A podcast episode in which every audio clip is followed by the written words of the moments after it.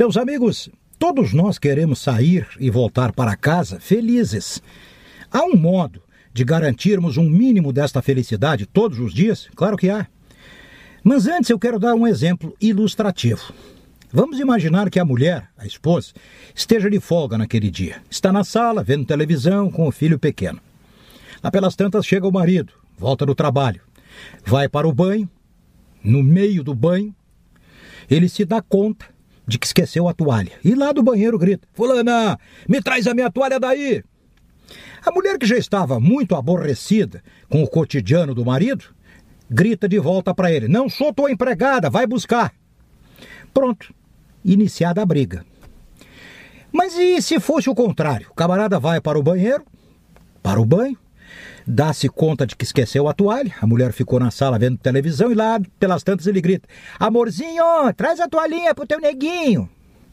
Ela dá uma bufada, levanta e leva a toalha. Por quê?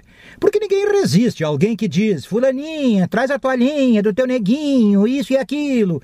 Pô, é uma linguagem carinhosa. Isso é gentileza e gentileza gera gentileza. Hoje é o Dia Mundial da Gentileza. Uma data inventada pelos japoneses. Quem conhece os japoneses sabe quão educados, quão afeito às boas maneiras eles são. Por que não pegarmos um pouco disso no trânsito, em casa, no trabalho? No trabalho, onde passamos as melhores horas do dia dos melhores anos da vida num relacionamento continuado com colegas, com superiores hierárquicos, com subordinados, com clientes, com gente de todo tipo. Bom dia, boa tarde, até amanhã, que prazer em vê-lo, que prazer em vê-la, volte sempre, não se incomode, por gentileza. Estas frases que abrem portas dos corações alheios, por que não usá-las? Ah, isso é coisa para trouxa, eu não vou estar tá aí.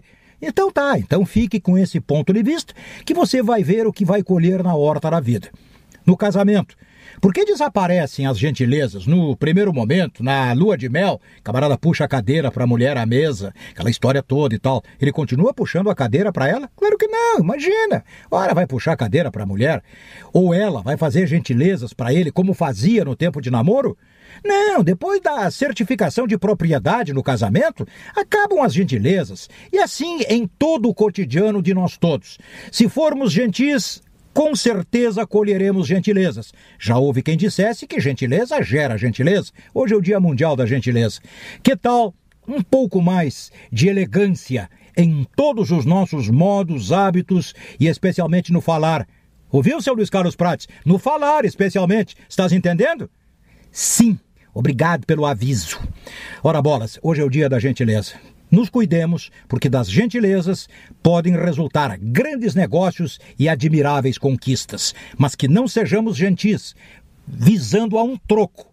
Que sejamos gentis para, pelo menos, não termos a cabeça encrencada e, sobretudo, arrependida. É isso e até a próxima.